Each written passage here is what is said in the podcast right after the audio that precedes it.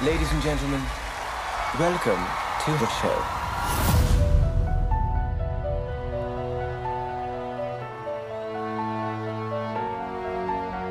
Si has vivido en este planeta durante los últimos 5 años, en algún momento habrás oído hablar de Hamilton.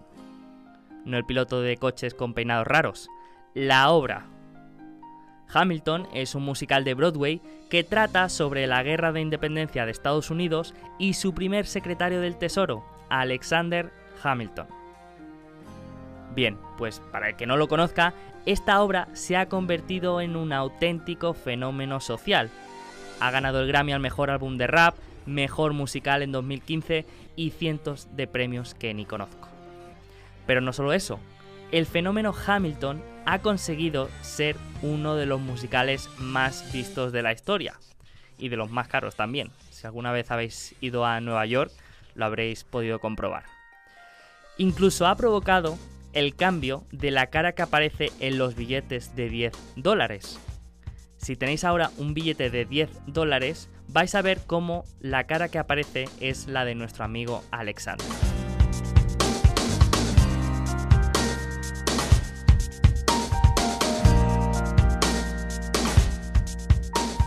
Y lo más increíble, ha conseguido que hasta yo acabe pagando por una suscripción de Disney Plus para ver la adaptación a película. Yo, que para que te hagas una idea, he llegado a alargar relaciones con parejas solo por seguir teniendo una cuenta gratuita de Netflix. Pero lo que te explota la cabeza es que todo esto lo ha conseguido con canciones que hablan de guerras, eventos históricos y debates sobre la deuda de Estado, el Banco Central y políticas monetarias. ¿Qué digo yo? ¿Hay algo más aburrido que hablar de política monetaria? Pues probablemente no.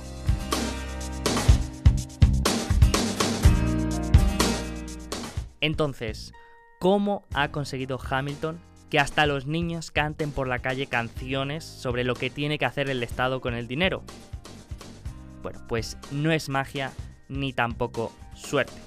Son historias.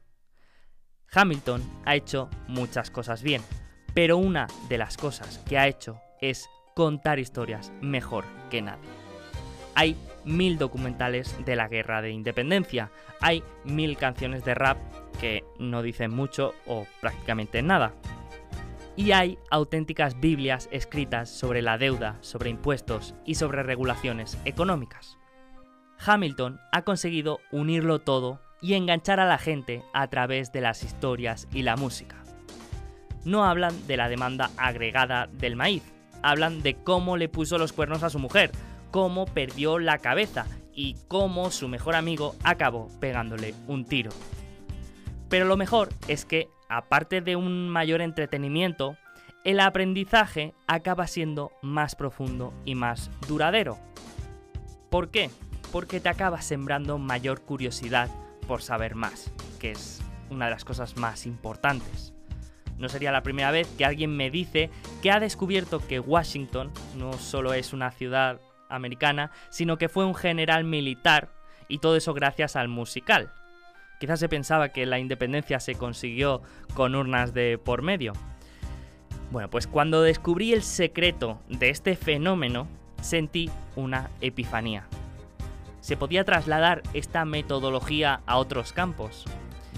Se puede hablar de negocios y de finanzas sin que sea más aburrido que un acuario de almejas. Bueno, pues durante las próximas 8 semanas lo vamos a comprobar. Bienvenido a la inversión empresarial.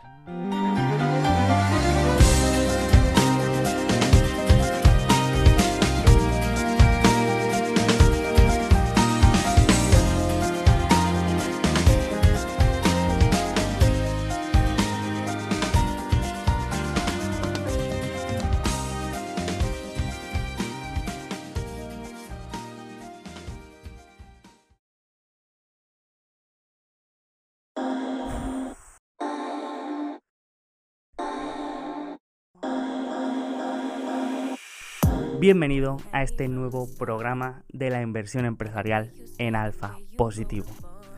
Un programa que no sabes las ganas que tenía de empezar porque siempre hay amigos, familiares, conocidos que me dicen que ven los episodios de, eh, de nuestro canal de YouTube o escuchan el podcast y no entienden algunos conceptos o me dicen que esto es muy complejo o que hay temas que no entienden del todo. Así que quiero que esto sea el lugar que me hubiera gustado encontrarme a mí cuando me empecé a interesar en el mundo de la inversión. Así que si estás dudando sobre si este curso es para ti porque no tienes mucha experiencia en el mundo de los negocios y las finanzas, no te preocupes, porque voy a intentar transmitir todas las ideas de la manera más simple posible.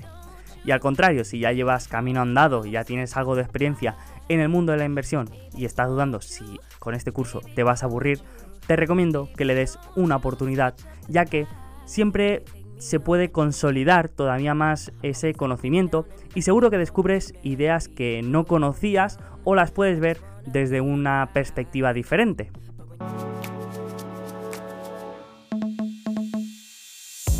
Y para empezar, creo que tendría que presentarme un poco porque estoy seguro que para muchos este es el primer programa que van a hacer en Alfa Positivo y está bien que sepas algo más del tipo que va a estar aquí hablando durante las próximas 8 semanas.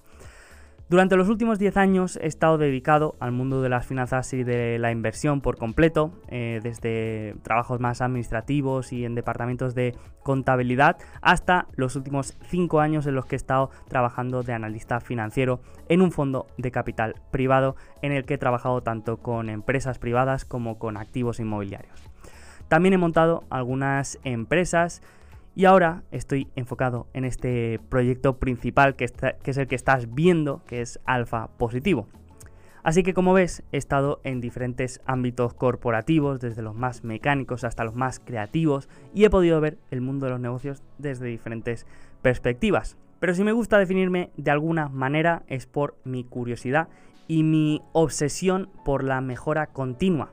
Yo creo que una de las mejores habilidades de cualquier persona es la capacidad de innovar y de adaptarse y creo que eso es fundamental para cualquier carrera y para cualquier ámbito.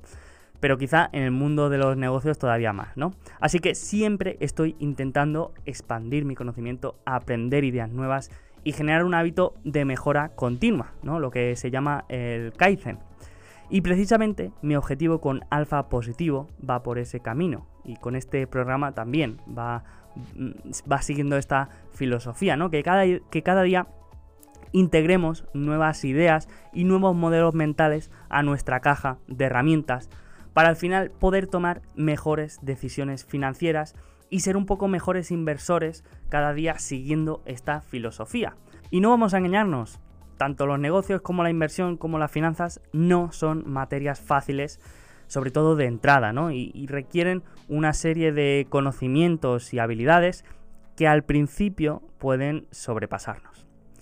Afortunadamente, en el momento que nos encontramos, hay muchísima información por todos lados, desde canales de YouTube, blogs, newsletter, podcasts, es decir, muchísimo material fácilmente accesible.